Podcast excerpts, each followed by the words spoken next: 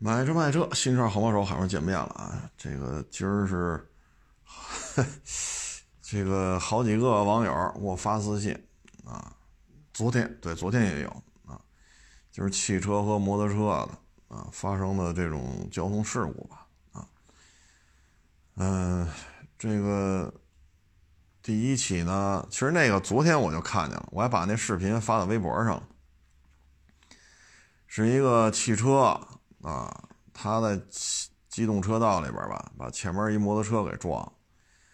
然后呢，这开汽车是一女的，啊，骑摩托车是一男的，啊，这女的呢就说你就不应该在这骑，哈哈就发生了各种，哎呀，就是那那视频三分多钟啊，就这个各种掰扯来掰扯去吧，啊，其实像这个呀，行车道，啊。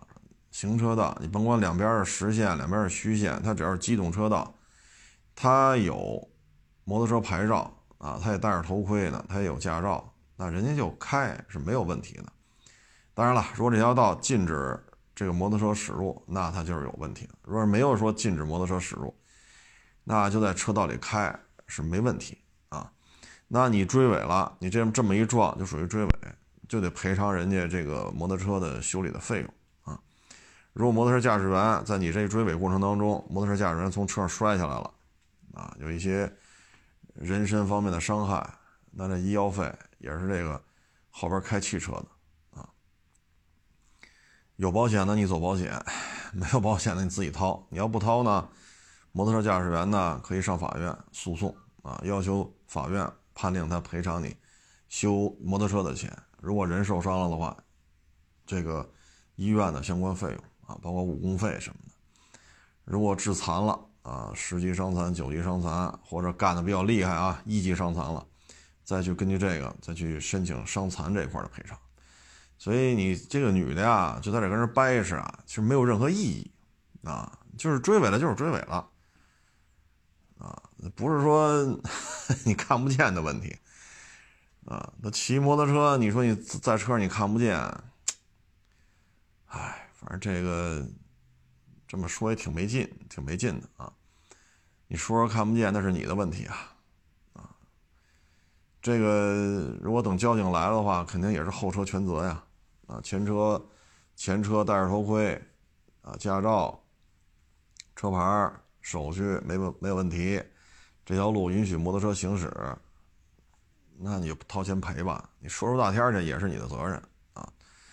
这只能说明什么呢？就是开车的这位女士啊，哈 哈这个可能对于道路上的这些车呀，甭管是多大排量啊，几个轱辘的呀，可能这个辨别能力啊，确实啊，确实是有一些问题啊。嗯，然后第二个呢，是也是北京的，还是昌平的啊？这也是一个女士开车右转弯没打灯儿。啊，后边的摩托车减速了，摩托车减速了呢，他也减速了。他一看后边那车就就就慢下来了，他就直接并进去了。并进之后呢，摩托车冲上来就别他，在前边急刹车，急刹车，急刹车啊！然后双方，我看那警情通告里边写着，这期间双方还下车，还发生了这种口角啊，互相的有一些谩骂，男的骂女的，女的骂骂男的，然后。开车走了之后，摩托车又去别啊！最后的解决方案是什么呢？这个骑摩托车的这位男士呢，行政拘留五天；女的是罚了几百块钱吧？啊，扣没扣分我忘了，反正罚了几百块钱。嗯，这两起事故吧有相似之处啊，都是女的机动车驾驶员和男的摩托车驾驶员啊之间发生了一些啊这个这个那个。第一起呢，因为双方没有跑，也就是一些打嘴仗。那交警来了，因为双方也没有谩骂嘛，女的就说你不跟在这骑，你就你就不能在这骑。这个他这么说本身不会拘留的啊。所以第一起呢，应该处理起来比较简单，陪人家修车去。如果机动驾驶员人身伤害没有，那就修车就完了。第二起呢，就涉嫌到危险驾驶。啊，公路上在公共公共道路上追逐别车啊，急刹车，反复的别车，反复的急刹车，这个呢，一般来说啊，前车就别来别去的，不管你是汽车、摩托车、小车、大车啊，你只要在前面别来别去的，公共道路恶意别车，这一般都是拘留啊。嗯，所以对于摩托车驾驶员来讲呢，嗨，没打灯儿并线的太多了，真的是太多了。你要为这事儿置气啊，你治不过来。你要每天都开大几十公里，啊，每天开车大几十公里，天天这么开，这不打灯就往里并的太多了。那我挨个都追上去别人家，那我石景山都出不了，就得被警察抓了，对吧？我石景山都没开出，都没开出石景山地界呢，八大处香山嘛，那就是石景山和海淀的交接嘛，我都没开出石景山地界，就会被警察抓了，你信吗？凡是没打灯往里并的，我都超过去别他，给他别停了，下来骂呀。啊，所以这个本身这是一心态的问题了，啊，其实呢，有时候出门在外吧，就是忍一时，海阔天空，多一句嘴或者多一个不必要的行为，你最终的结果是什么呢？咱们只以警方的处理方案来看，警方给的结局就是，男的骑摩托车反复的恶意别车，拘留，你是拘留一天、五天、八天、十天，拘留，这你的人生履历当中。就属于有案底了，你就属于被拘留过。男男的是这样，女的罚款。啊，女的就是罚款。啊，哎，说到这儿吧，我想说什么呢？就是九几年吧，啊，九几年，啊，跟着我得叫叔叔，啊，跟着几个叔叔出去办事儿啊，有时候迎来送往啊，这个那个呀啊。嗯，就是跟他们出去办事儿，就发现，我忘了是在哪个，是哪个酒席上，还是在哪个哪个，哎呀，是什么会议上，我也忘了，记不清楚，因为二十多年前了。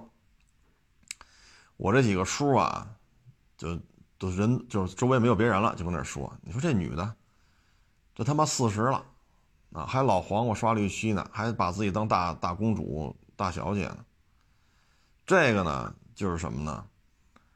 嗯，我再给你举个例子啊。我为什么想起那段事儿来呢？就是女女同志啊，就是受到男士的照顾，这是确实啊。这个开个门啊，啊，关个车门啊，啊，照顾一下女的啊。呃，但是呢，这里边牵连什么问题呢？前两天呢，我也看了一个小视频，就说啊，那家长家里一小女孩啊，有十岁了吧。啊，十岁、十一岁的样子，长得挺好看的。然后呢，去那个上辅导班的时候呢，他装了好多画笔呀、画画的那些架子，什么乱七八糟，反正挺沉的啊。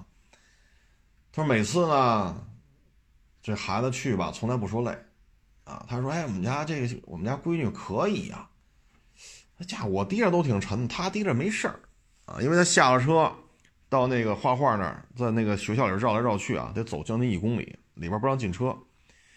后来一问是怎么回事啊？因为他他们家闺女长得好看，所以每天都有不同的男生，就十一二岁啊，小学五六年级的状态啊，然后帮着他们家孩子提着这包，所以他们家孩子从来不觉得这包沉。到了门口这儿了。这爹妈不又来接了吗？那爹妈就把这包接过来，往车上一扔，上车走吧。所以这孩子不觉得这包沉。后来呢，他知道之后，他就说了：“他说以后啊，这包自己拿，啊自己拿，不许让别人给你拿。为什么呢？打小就养成这种习惯，我好看，我长得好看，你们就得帮我提着这，你们就得帮我提着那。十几岁，十五六、十七八、二十三四、二十四五都可以。”你一旦养成了这种接人待物的习惯之后，你到了你变衰老之后怎么办？比如说，你会不会有三十岁的时候，你也会有四十岁的时候。到那个时候，你不再是一个十几岁的青春美少女了，娇滴滴的，是吧？人拿你当个小孩儿，是吧？照顾你啊，这个那个，或者你二十多岁风华正茂，三十岁、四十岁怎么办？啊？但是你这么大，活这么大，已经养成习惯了，到哪都是人家照顾我，就是一小公主，对吧？我就是一大美女，这个那那个这个啊，那劲头子你已经养成这种思维思维方式了。哎呀，抱歉啊，这电话真多啊。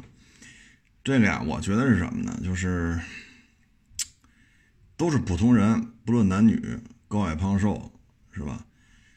嗯，你说你乐于助人呢，咱就平时就多给别人搭把手。咱不愿管那么多闲事儿呢，咱把自己事儿管好就完了。但是，一旦打小养成了这种，别人都得让着我，对吧？这个自己感觉自己是个。啊，怎么漂亮啊？啊，什么长发及腰啊，一尺五小蛮腰啊？你怎么赶脚？但是他有些时候没人让着你啊，啊，一旦别人不让着你的时候，这里边就会出大事啊。所以我觉得那个父亲啊，教育他们家女儿，我觉得挺好的啊。你就是自己背，就自己把这些什么画画的笔呀，那个什么纸啊。一些什么乱七八糟挺老沉的，就自己拿进去，不要让别的男孩帮你拿，啊，嗯，所以我就说，为什么九几年吧，跟着我那几个叔叔出去办事儿什么的，啊，有时候他们觉得对方单位接洽的啊，就是三十多岁、四十岁了，啊，就是他们感觉就是比较比较烦啊，就是。都您都这岁数了，您还公主病呢？我那会儿年轻啊，我不看不太明白这里边的事儿。但是我那几个叔叔岁数大了，啊，就说单位和单位谈合作，对吧？该签合同签合同啊，该多少钱多少钱，啊，说咱出来吃一顿喝一顿啊，这个这必须的嘛，对吧？呃，这这都没问题，这都是应该的啊，大家吃一顿喝一顿的。但有些时候。弄太过，这确实这是这这这就是个问题啊。嗯，有多少年前了呀？有一次我坐地铁，一四年、一一五年还是一三年？那会儿坐地铁，一个女的呢就提着那包，啊，提着那包，然后呢就站在地铁不是那个地铁站没有没有电梯，得走下去，她就拦人。拦人拦人啊！我听他那意思是帮我把包拿下去，别人都不搭理呢。那包，我一看一双肩背，我也没原因，我因为我宽嘛，大概三四个人并排能走那种楼梯，我就从这边下去了。他就非拦人拦那边的。后来呢，等到了等地铁嘛，哎，一会儿看有人帮他把包拎下来了，就放在站台那儿啊。一会儿呢来车了，开了车门了，看我了。说师傅，你帮我把这包拎进去。当时我就一愣，我说这他妈地铁从上面检票到这儿，得两得下两次台阶儿，啊，下两次台阶才能到这站台上。合着刚才你就让人提了下来，我也没想那么多，我就一把手把那包拎起来，就搁在车厢左右两边不能靠在那儿嘛。北京地铁有些车厢左右两边它能靠一人嘛，我就放在那儿，正好没人。然后那女的上来了，往上一靠，就特别隐隐约约听她说了声谢谢，啊，所以就是说，就是出门在外啊，说多一个朋友多一条路是没错啊，但是这公主病啊要太重，其实不是什么好事，啊，尤其是机动车对机动车发生剐蹭了，就是以交警根据现场的这种。谁撞谁了？受伤部位在哪儿？地下的标线、监控里，你们俩这个当时还原一下当时这个画面啊！通过监控咱看一下，你们当事人双方加上警察三方一起看，当时你们是怎么撞的？谁压线了？谁没压线？谁别的？谁谁谁谁并线？谁执行？该是谁就是谁的。你不能说啊！我觉得我长得好看，我觉得我这个是吧？这这这亭亭玉立、冰清玉洁，就怎么怎么着？法律面前跟你头发长短、腰细腰粗没关系，所以有时候这就是一种风气啊，不是说咱们不尊重女性啊，咱该尊重咱尊重，但有些事情就是什么呢？人和人之间是平等的啊。你像那拎包那个，你说咱要这么说，你说你能干点什么？对吗？下楼梯不行，这不行那不行那你说您能干点什么？这有些时候我们觉得，嗨，嗯，再一个就是根据这两件事儿吧，我提醒各位啊，对，还一个是好像是石家庄的啊，也是一个网友给我发过来，是一出租车排队，右边应急车道，前面就堵那不动了，这出租车呀，啪一把轮就并到应急车道上了，后边呢应急车道正好过了一摩托车，这一下。不就撞在这摩托这摩托车就撞在出租车上了，出租车斜过来了，大概三十度，三十度角，他往应急车道，车头已经进来了，前轱辘已经到了应急车道里边了。这是一高架，然后这女的呢就趴在一下就飞出去了嘛，趴那栏杆上了，这样没抓住就掉下去了。大家也知道高架桥这个高度可不是半米一米，不是这个高度，对吧？底下至少得过公交车。高架桥底下，再加上这高架桥本身，那摔下去三四米高，你戴上头盔，你该受伤也得受伤，啊，挣扎了一下，算是抱准栏杆了，最最后就站在栏杆内侧。你像这个就是什么呢？该走应急车道吗？不应该。你觉得在车道内按照顺序排，啊，你不能说，你说出租车走应急车道是违法的。那您在应急车道这么开，你你不违法吗？都是机动车，所以有些时候呢，避免这种最好的方法就是什么？我就按着车队排，一辆一辆排，咱别从中间钻档子或者走应急车道。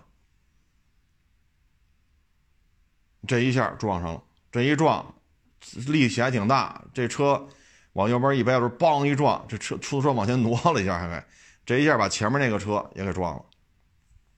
前面那车停那儿不不动吗？前面堵死了吗？唉，所以这就是啊，骑摩托车也好，开车也好，第一呢，得控制好情绪，不要去恶意别车，你别我，我别你的，好家伙追逐。包括前两天我说那个从五环下来上立汤路，奥森一直开到丽水桥，那黑色的奔驰 ML 那画龙别那个白色的别克昂科威。这个如果说这段录像咱公事公办走流程，这黑色的奔驰 ML 车主什么下场啊？所以就是还是得悠着点啊，悠着。包括这打灯不打灯，他不打灯那怎么着？您您说他在我前面并线了，他不把不打灯，您说怎么着？您您给出个招，撞死丫呢？还是超到前面给他一脚急刹车给他别下来？一开始我就说了，我要这么开，反正我前面 并到我前面不打灯的，我要这么开，我都出不了石景山，就得被警察带走。咱这么说不夸张吧？都到不了海淀，就别说从海淀的开到昌平了。所以有时候你不能说这那就跟那那最后什么结果？别来别去了，过了瘾了吗？别人家了，最后进去了，拘留五天。所以呢，就是谁对谁错呀？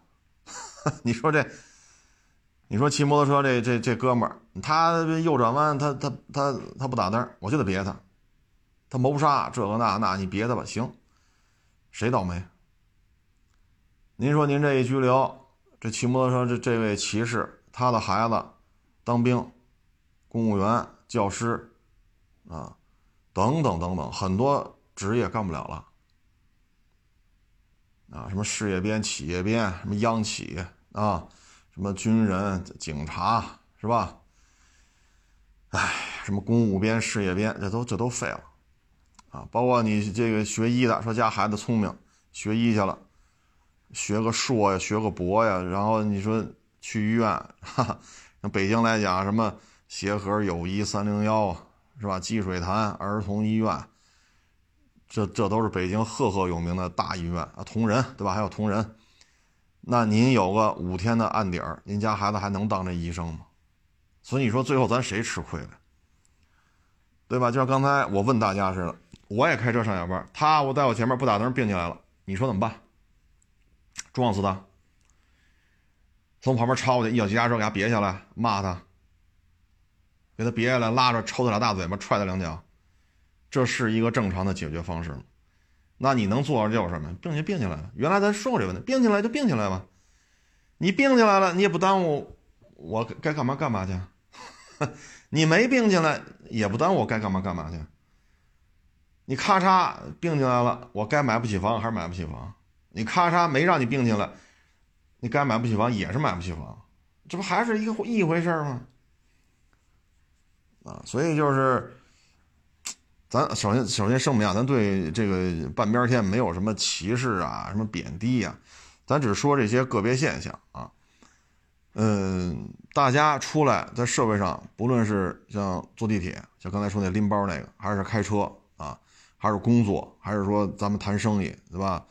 嗯，这个咱们是签一个什么什么合同，怎么怎么着，谁付款方式？男和女之间它是公平的，啊，你可以稍微的说凭借女士的一些优势啊，可能稍微的让一让是可以的，但是你不能。就是太过了，你就得让着我。那两口子行啊，你不是两口子，这是做生意啊，啊，或者这是开车呀，啊，或者是坐地铁啊，所以有些时候别太过啊，太过了确实不太好。嗯，包括之前前二年吧，是五一是十一啊，在一个景区里边，一个女士把所有垃圾桶都给踹翻了，让人拿录像拍的，说你为什么把所有景区里的垃圾桶全给踹翻了呀？满地都是垃圾。然后那女的就不干了，啊，其实这是这就是什么呀？爹妈可能平时舍不得说，啊，可能确实就 痛快就行，自己痛快就行。但是你这种行为，你把人景区所有的垃圾桶有一个算一个，全给人弄翻了，人家把你录下来，问你为什么，你还骂人家，恨不得还要动手，那你这个下场拘留的概率非常的高。非得到就是跟警察这儿，警察不吃这一套，违法没有？违法了就得抓。法院不吃你的啊！我好看，我长得好看，那法院吃这套吗？哼，我头发长，我腰细，我长得漂亮，警察吃你这套吗？法院吃你吃你这套吗？啊，所以有些事情就是，我觉得还是打小教育的问题吧。啊，嗯，不能有太高的这种。依赖性，干什么都得让着你。哎，因为你这做买卖，你就发现了，不能什么事都自己合适，周围的人也得合适，你这买卖才能做下去。周围的人都跟你做生意，老是你合适，别人不合适，那跟你做买卖的人就越来越少。买卖买卖，那不就是有买的有卖的吗？你不能老是自己跟这弄吧？自己买自己卖，没人来找你买，也没人找你卖，你这买卖做个屁呀！是不是这道理啊？所以这几起案例吧，就是提醒各位了，还是要注意安全。骑摩托车呢，既然说自己是有路权的，自己是一机动车，那您呢，就按照车道，你是两边都是虚线也好，还是两边都是实线啊，还是一边实线一边虚线也好，您按车道这个顺序排着序走就完了。你像刚开始那个把这骑摩托撞了，你就不应该在这走，你就不应该在我这走，你在前面骑我就看不见你。你这么说。那是你的事儿，警察来了肯定说你追尾，这样的话，咱们作为摩托车骑手来讲，咱们的合法权益会得到交警的支持，对吧？警察来一看，你追尾啊，他肯定要在这个事情肯定要维护摩托车骑士的权益，您说是不是？你别你别别说这么多了，他能不能在这骑，你看得见看不见？追尾，给人修车去，人受伤没有？受伤了，出医药费。没受伤，给人修车去，愿意走保险还是怎么着的？那那你自己协商了。但是你的责任，你开车的责任，骑摩托车没责任，是不是这道理啊？至于后边这个，我觉得，嗨，唉，反正都不容易，我也只能说到这儿了。说到这儿，我还想起来一档子事儿啊，也是，那得好多年前了啊。有一天是。天有点晚了吧，有点暗了。正好呢，我出来办事儿，顺着那个马路两边的便道啊，在那溜达。正好呢，走那公交车站，公交车站呢下来就开门嘛，就是往下就往下下车，然后再上车。下车过程当中吧，因为我和那个车公交车站下车那门之间还隔了一棵树呢。然后呢，下车过程当中就蹦就蹦起来一小伙子。别人正常下车走道就往，不，他蹦起来，再跑两步，这一下呢，正好我和那门间隔一棵树，那天有点暗，他可能没看见。等我走过来时，一下撞到他，一下撞到我这肩膀上了。我没事儿，他呢差点摔那儿了啊，然后就扶着一下这树。他看看我，我看看他，他也没说话，我也没说话，啊，就各走各的就完了呗，啊。这时候呢，跟他一块儿的一个女的，一起过来了，他撞你，这你都忍？你不跟他吵吵两句，骂他两句？你看看，就这样的女的，你说你家里的，如果说家里自己是儿子的话，你找这么个女朋友，你觉得自己自己家这个儿子在结婚之前是不是就得进去了？所以这个好的确实有，但是他教育有缺失的，确实也有。哎，说什么好呢？就是自己家如果是女孩的话呢，对这些方面的教育一定要到位，该说到说到，啊，该该该指点的要指点啊，不要到了社会上这个那个，啊，反正这说什么好啊，一个巴掌拍不响。哎，他不是小孩一生下来就这样的，这肯定是家里父母教育是有问题的。所以他才会这样，啊，嗯，咱这个就不说那么多了，反正都挺不容易的，啊，本身大的环境就这样，啊，因为这开车这点事儿，是吧？你说给人修车去，自己车也撞了，自己车也得修车去，你不耽误时间吗？啊，你像那个说是石家庄的，那出租车啪往前车上一一掰，后边骑摩托车女的，差点掉到高架桥下边去。那你这出租车你也别想运营了，对吧？你也得给人修摩托车去。你这你的车这么撞成这样了，你的车门什么的也没法用了，右前车门你得修去。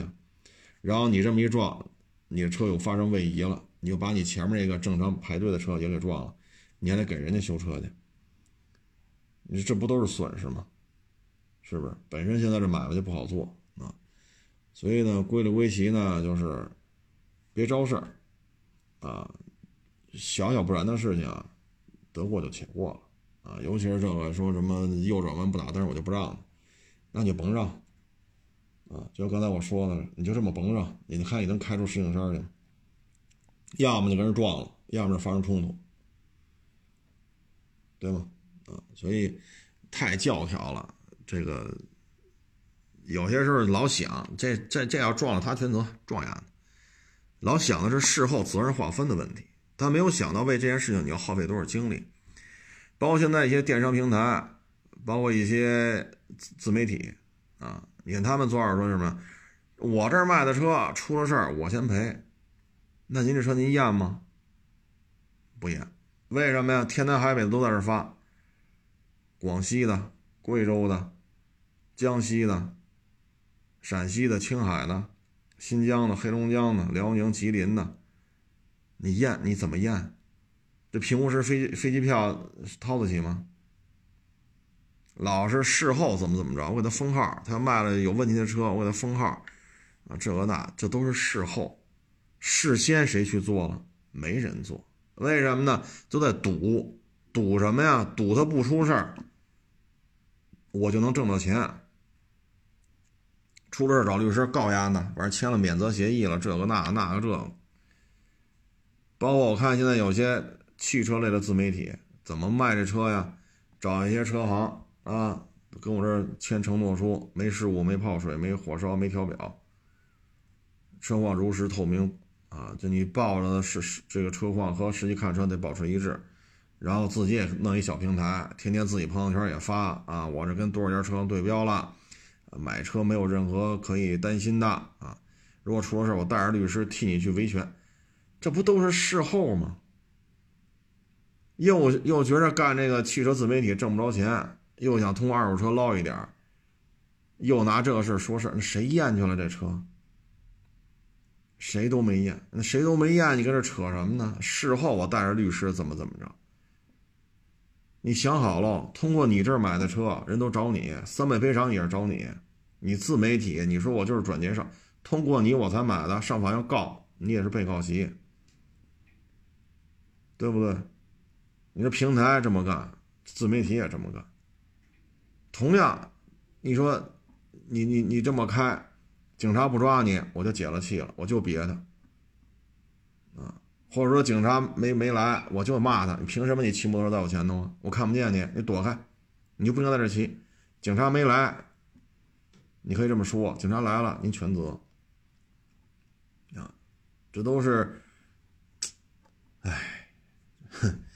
反正这个就大家自行体会吧，啊，买卖不好做，经济形势就这样，啊，不要去耍这些小心眼了，啊，这个这个抖这个小聪明啊，弄个小机灵，这事儿可不是这么做，啊，嗯，包括咱原来说，原来做平行进口车的啊，什么有有一些陆巡武器在厦门啊，牌照是成都的啊，然后我在北京，我要把这台车。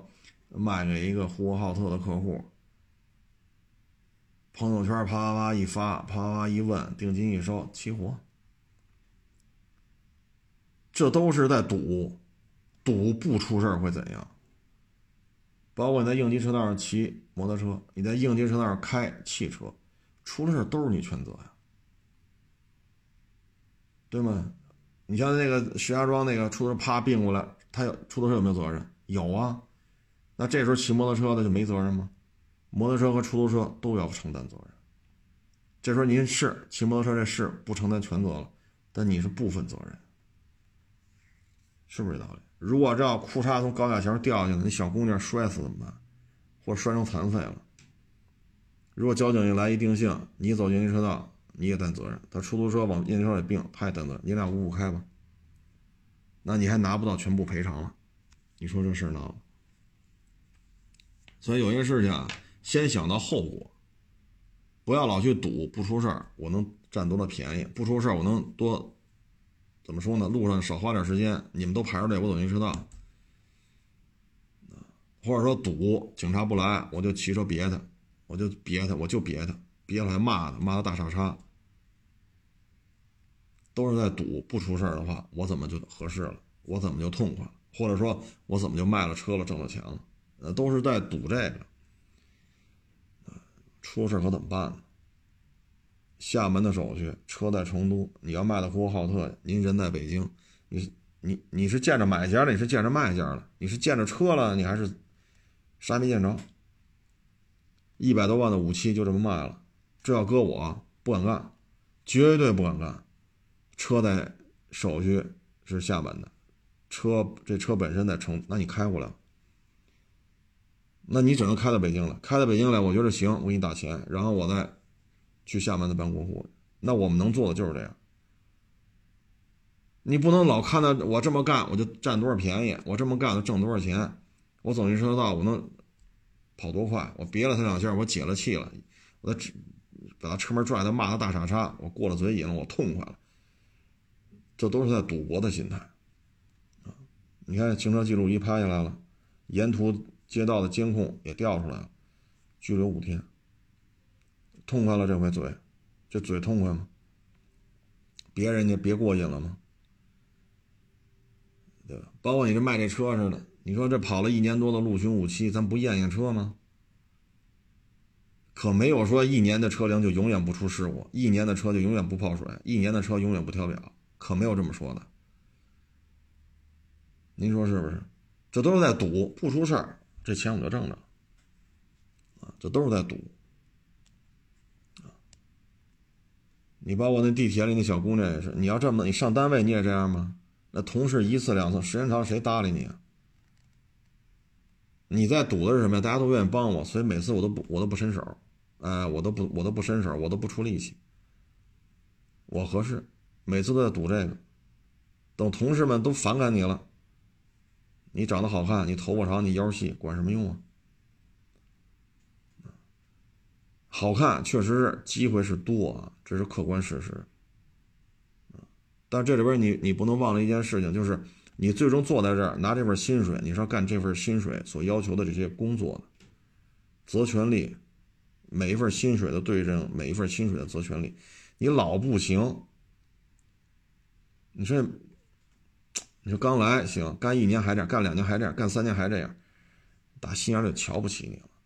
所以让人瞧得起，不是说长得好看，瞧得起你是因为你能干这份工作，你能胜任，你有足够多的经验，你能力确实摆在这儿，这才让人发自肺腑的尊敬你、佩服你啊！否则吧，就像九几年似的，我跟我那几个叔叔出去啊，跟人谈事儿、做买卖、签合同，完了就。唉，反正家里有小孩了，还是得这方面真得说好了，尤其是长得比较漂亮的，啊，长得比较漂亮的，你太习惯了这种众星捧月的感觉了。其实要真是按照您这思路，要他要想算计你啊，你不就吃这套吗？成来，我就让你吃的可舒服了，然后这小女孩肯定会吃大亏的。你吃那套就我就跟你玩那套呗。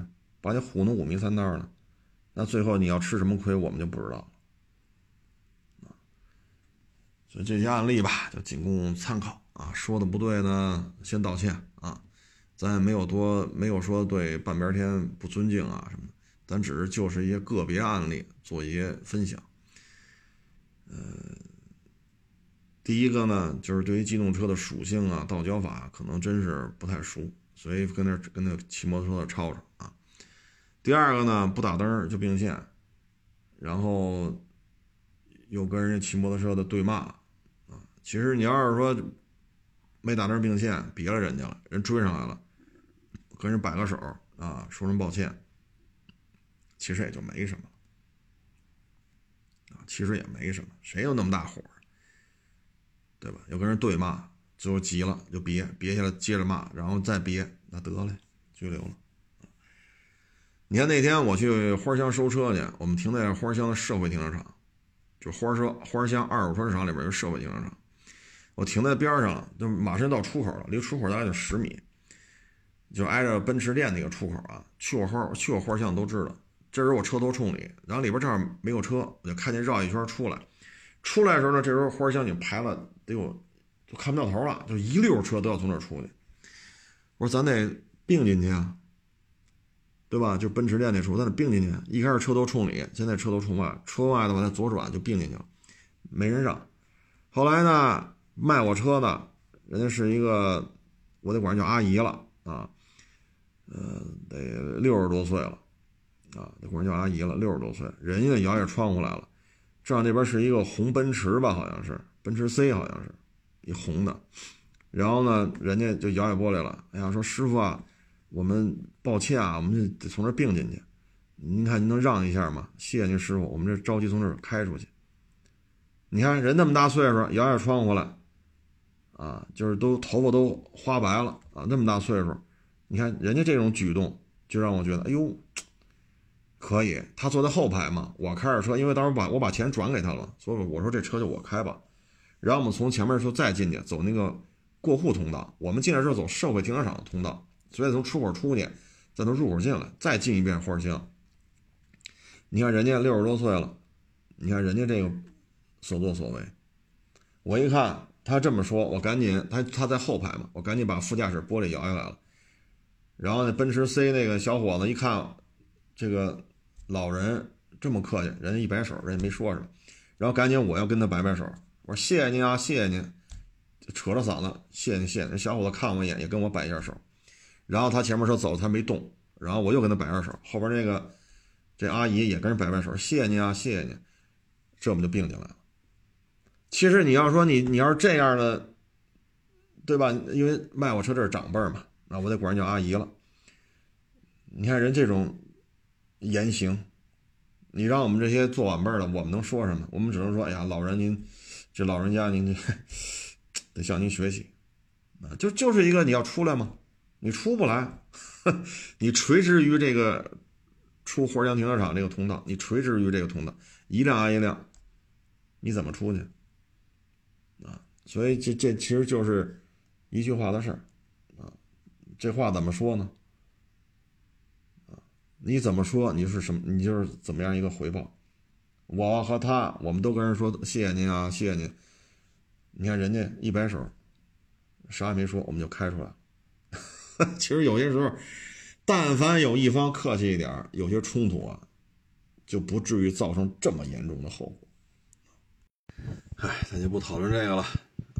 这两天呢，这个全全球各国家的这个二手车吧，我也都看了看啊，有点意思啊，有点意思。嗯，非洲这边二手车呢，基本就是非常初级的状态啊。嗯，日本这边的二手车呢，嗯，怎么说呢？嗯，它呢可能对于几驱啊、手动挡、自动挡啊，啊，对于这个可能介绍的比较多啊。但是马力啊、扭矩啊、零百加速啊，这是日本二手车不怎么涉及到啊。但是你看德国二手车呢，它基本上，呃，这个车有多大马力，有多大扭矩啊，零百加速是多少，油耗是多少，它都会给你介绍啊。这就是德国二手车和日本二手车的一个区别啊。嗯。再一个呢，就是德国二手车呢，嗯，你看多了会发现呢，他们特别愿意跟你交流，啊，他们特别愿意跟你交流。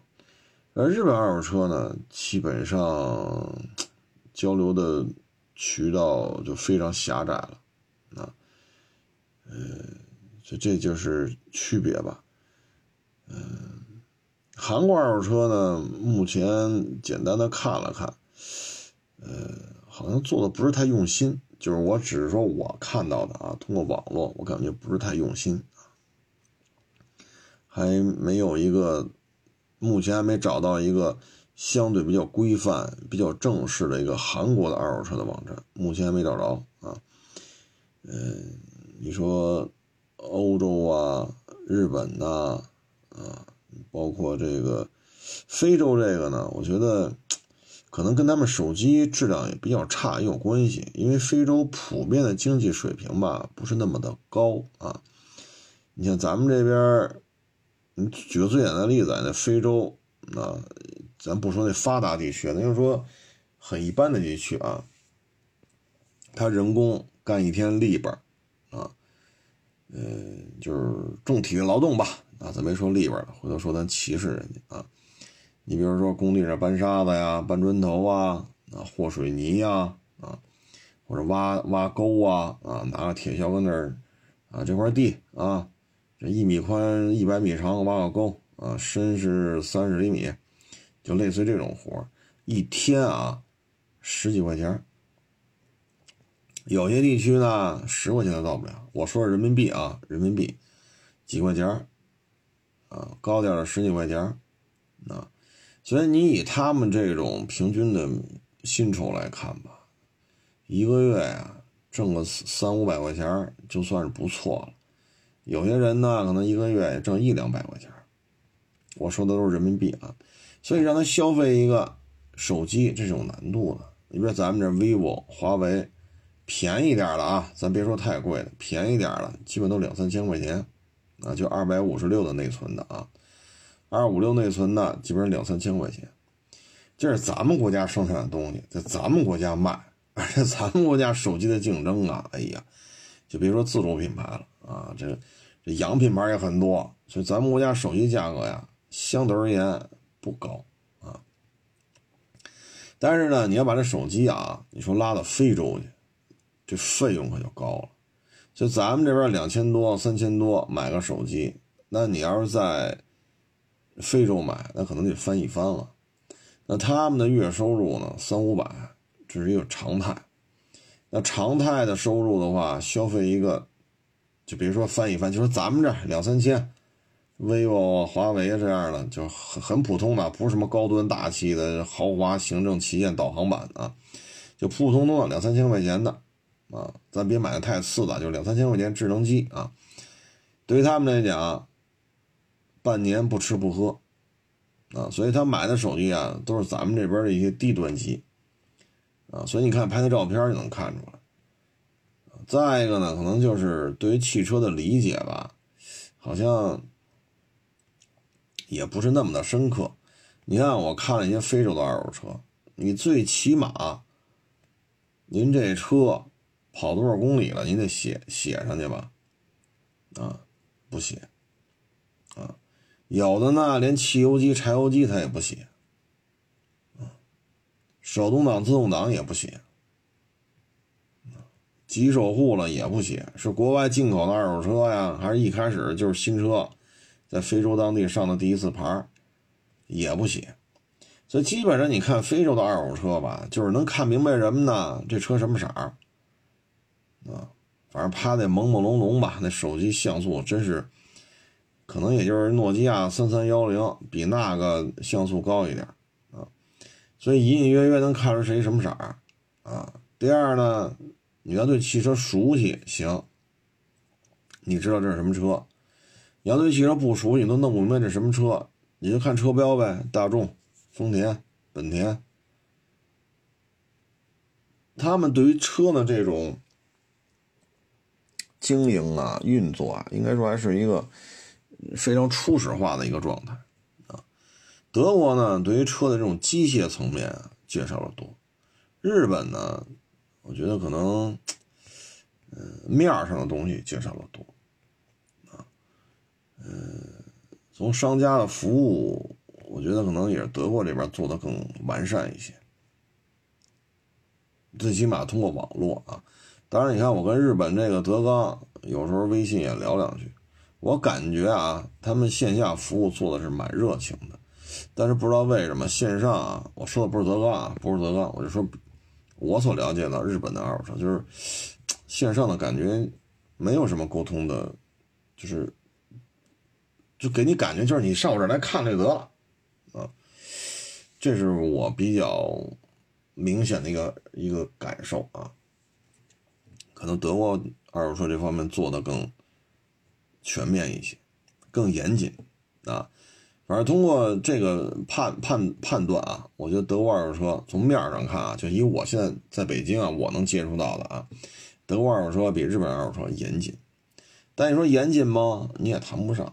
啊，因为欧盟非常大的一个检测机构的，应该是总监吧，评估总监或者是检测总监啊，上我这儿来跟我叨叨叨叨叨叨。后来我就问那翻译，我说你们那个一发洪水，哈的泡水车满大街都是，你们那泡水车怎么办呢？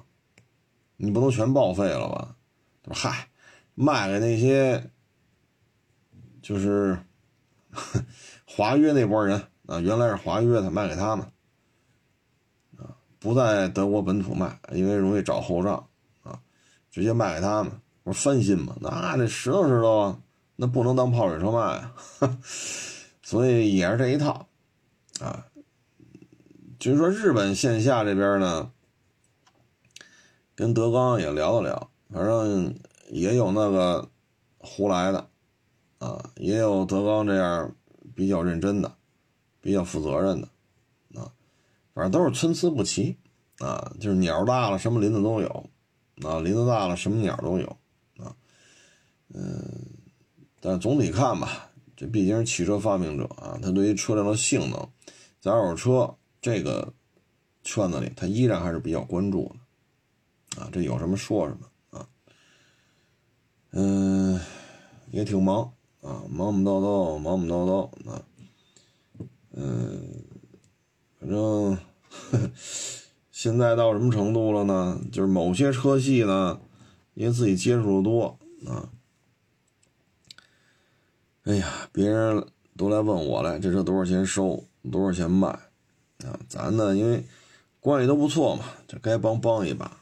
但是呢，我发现这确实术业有专攻啊，就是你跟他说的很清楚，收这种车应该注意什么什么什么什么啊，他答应的也挺好。啊，就是收过来吧，一看，哼，哎，说这东西啊，二手车就是一个经验的积累，啊，这么一个积累的过程。你没有这个过程，电话里说还是不行，这东西还得实践。啊，就像今天微博有人问说，把这车卖非洲去，大有可为啊，对吧？一零年非洲的卡罗拉卖两万多点啊。这这有机会啊！其实啊，这事儿就是什么呢？嗯，这是一个二手车是一个交学费的行业，嗯，你要么花费大量的时间去研究这个车，你包括我这么忙，我抽空还要看欧洲的、亚洲的、非洲的啊这些地方的二手车，啊，多多少少是能学到一些东西的，啊，因为总有你不知道的事，总有你不懂的，啊，所以这东西 要么你交学费。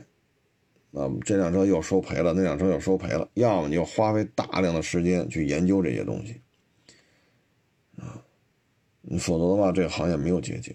说我只负责拍片店里边交给职业经理人，我就负责当网红，我就负责拍片我就负责参加各种活动，那你这你能不出事儿吗？一车出了事。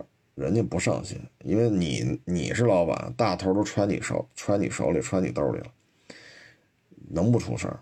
第二，水清则无鱼，你放心吧，你真是认真调查，凡是干二手车的啊，只要你手里伙计一多，您自己又当一甩手掌柜的，你店里边这钱绝对有漏出去的。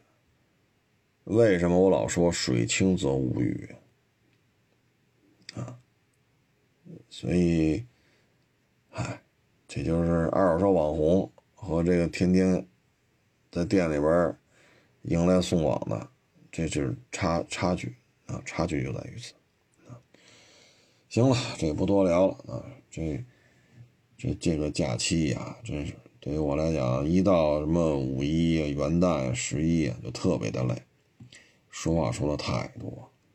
行了，谢谢各位了啊！今儿咱就聊到这儿，欢迎关注我新浪微博“海阔试车手”微信号“海阔试车”。